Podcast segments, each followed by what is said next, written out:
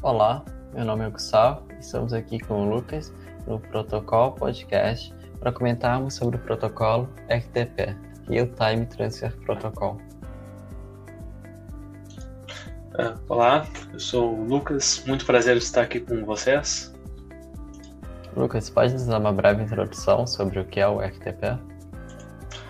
Claro, o Real Time Transfer Protocol, RTP, é um protocolo aberto da camada de aplicação, que define de forma genérica a transmissão em tempo real de conteúdo multimídia, tanto áudio quanto vídeo, entre muitos clientes, ou no caso, entre muitos endpoints. Ele roda sobre o protocolo UDP na camada de transporte.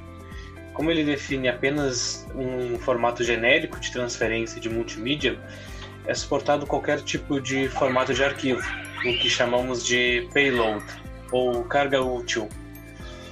E o formato de codificação também do payload, que chamamos de profile.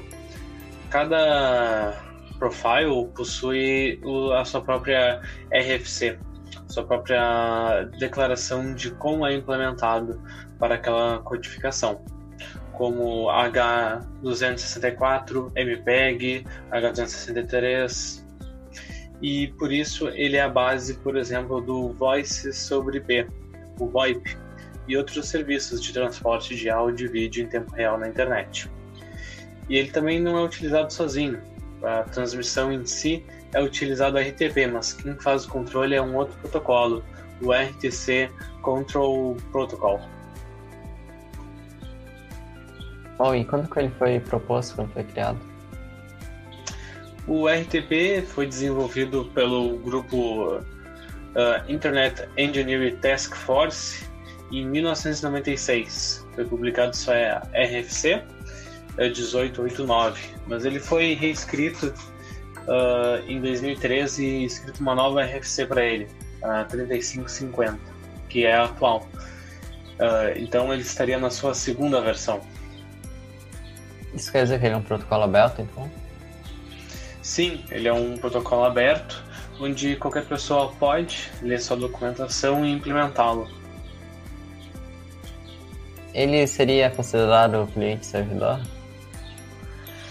Ele não seria uh, cliente-servidor, porque isso dependeria da aplicação que está sendo definida nele. Ele em si seria uma definição mais genérica a aplicação em cima dele definiria como ele está sendo usado. Ele seria um push protocol. Ele apenas envia dados multimídia. E quais tipos de mensagens então ele tem? Bom, a, o RFC, o RTP básico, ele, uh, ele possui alguns cabeçalhos obrigatórios e o mínimo que ele tem que ter são 12 bytes. Nesse cabeçalho, ele define a versão dele, que atualmente é a segunda. Ele define o padding, que no caso seria se tem alguma coisa extra no final do arquivo, e daí isso seria o tamanho do quando o que, que tem extra. Ele também indica a presença de um cabeçalho para uh, eh, um cabeçalho da extensão ou do profile que está sendo utilizado. Ele também uh, define o timestamp, que conforme são enviadas as mensagens multimídia, ele vai incrementando uh, esse timestamp para poder ser remontado depois na aplicação final. Ele também uh, ele também envia o, a frequência com que deve ser reproduzido. Como ele é algo genérico, ele tanto pode enviar áudio ou vídeo, essa frequência pode modificar, dependendo das necessidades da aplicação. E ele tem um cabeçalho para isso. E ele fora da banda ou na banda? O RTP, ele, possui, é, ele em si não possui controle fora da banda, mas ele possui um outro protocolo, como eu tinha dito, que é o RTP Control Protocol, que ele faz o controle fora da banda. O, R, o RTP Control Protocol ele é responsável por fazer monitoramento da qualidade do que está sendo enviado.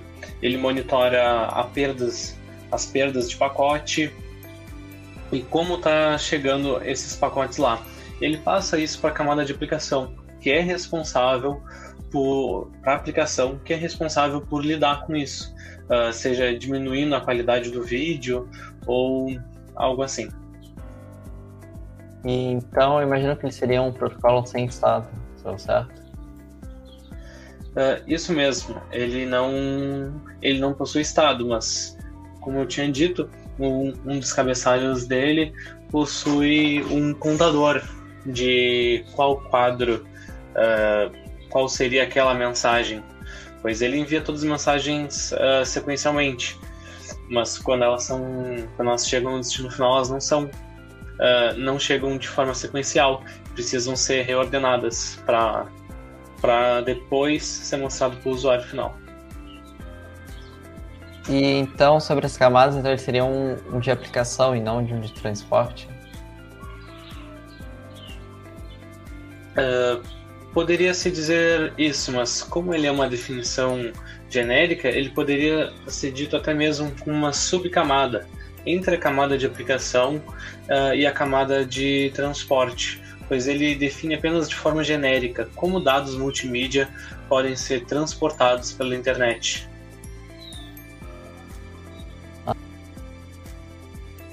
Até agora falamos apenas para aplicações de áudio e vídeo o FTP também poderia ser utilizado para qualquer tipo de transmissões que priorizem ter uma baixa latência, como no caso de armazenamento contínuo de dados e simulações que utilizem computação distribuída? Claro, o RTP cumpriria muito bem seu papel em aplicações de computação distribuída. Por exemplo, caso você esteja fazendo uma simulação que utilize diversos servidores, os quais cada servidor precise dos dados dos demais para continuar executando sua tarefa, o RTP, por, como você citou, priorizar baixa latência e permitir transmissão para diversos pontos finais, torna ele perfeito para esse tipo de caso. Eh, dessa forma, nós conseguimos ver que o RTP, mesmo sendo desenhado para uh, o transporte de dados multimídia, ele, ele, se, ele realmente se adequa como uma subcamada, uh, transmitindo qualquer tipo de dado uh, na, na internet. É, sim, parece ser isso mesmo. Ah, agora pensando, um outro bom caso seria, por exemplo, uma rede de sensores que precise se comunicar entre si, enviar dados entre si, é, sim, exatamente. E, é, o RTP poderia perfeitamente ser usado uh, nesse caso. Ele é bem, ele bem mais se adapta ao protocolo que está acima dele do que realmente define regras mais estritas.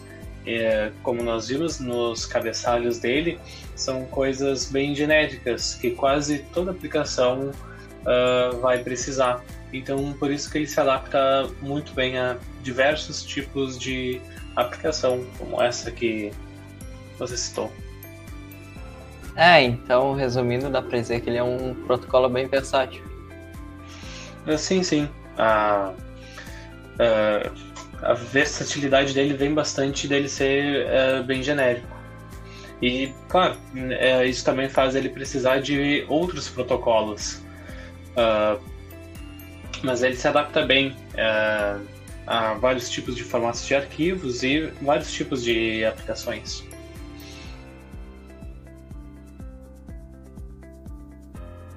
Ah, algum outro exemplo onde ele pode ser utilizado?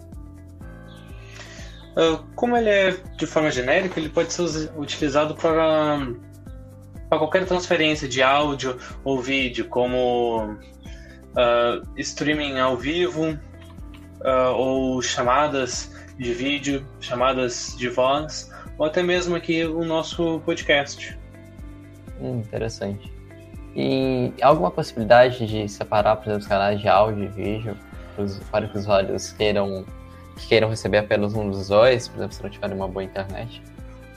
Uh, sim, o, o RTP ele fornece esse, esse serviço onde o áudio e o vídeo são mandados de forma separada. Então, alguém com uma conexão de internet pior poderia optar apenas por receber um deles, ou, ou isso na verdade poderia ser detectado automaticamente para facilitar toda a transmissão. Bom, agora me surgiu um cenário na cabeça. Por exemplo, uma conferência online. Ah, caso o apresentador esteja transmitindo um vídeo com uma alta qualidade, uma alta resolução muito grande, todos os ouvintes vão ser obrigados a, a ter uma largura de banda e mesmo um, um hardware que consiga processar tudo isso daí? Uh, não, não. Mas como o RTP é apenas uma uh, é apenas uma definição genérica, ele também é um end-to-end -end protocol. Seria uma filosofia onde a complexidade da rede se dá em seus nós finais, nos usuários finais. Então, quem é responsável por fazer esse controle é a aplicação, não o RTP. Ele apenas fornece as ferramentas para que a aplicação consiga consiga utilizá-las da melhor forma e consiga a aplicação que define como uh, será utilizado. Então, nesse cenário, ele uh, tanto o RTP o RTP Control Protocol que é utilizado junto poderia uh, identificar que não está sendo suportado por alguém uh, a alta qualidade e poderia baixar a qualidade dos vídeos, do vídeo e, ou do áudio, ou até mesmo poderia desligar um deles. Hum, ok. E falamos mais sobre isso aí, como que ele trata, por exemplo, perdas de pacotes, pacote chegando atrasado? Um, quem trata dessas coisas é o RTP Control Protocol. Ele é responsável pela, uh, pela perdas, pelas perdas de pacote e pelo monitoramento então, isso novamente seria repassado para a camada de cima e ela lidaria com isso da melhor forma possível. Mas como ele utiliza o UDP na camada de transporte, não há o controle da, dessa perda, não há garantia que os pacotes vão chegar no usuário final. Isso não é um problema, pois nós estamos priorizando a velocidade em vez da certificação que vamos receber esses quadros. É muito melhor se perdermos um quadro, por exemplo, numa chamada de vídeo, numa chamada de áudio, isso significaria zero uh, meio segundo da voz da pessoa. É muito melhor que o áudio continue do que do que a gente pare e espere aquele quadro chegar ou remande ele. Então a fluidez é muito mais importante que a certificação que irá chegar. Bom, mais algum comentário? Não, acho que é isso. O RTP, uh, eh, fazendo então um resumo, é um, uma definição genérica de como transferir conteúdo multimídia pela internet. E sobre ele é utilizado diversos outros protocolos. Uh, mencionamos aqui apenas um, o Voice, o VoIP, que é amplamente conhecido, mas existem diversos outros que usam o RTP e o RTP Control Protocol. Normalmente são utilizados outros protocolos juntos também. Mas é isso. Foi um prazer estar aqui. Ok, a gente que agradece. E até o próximo podcast.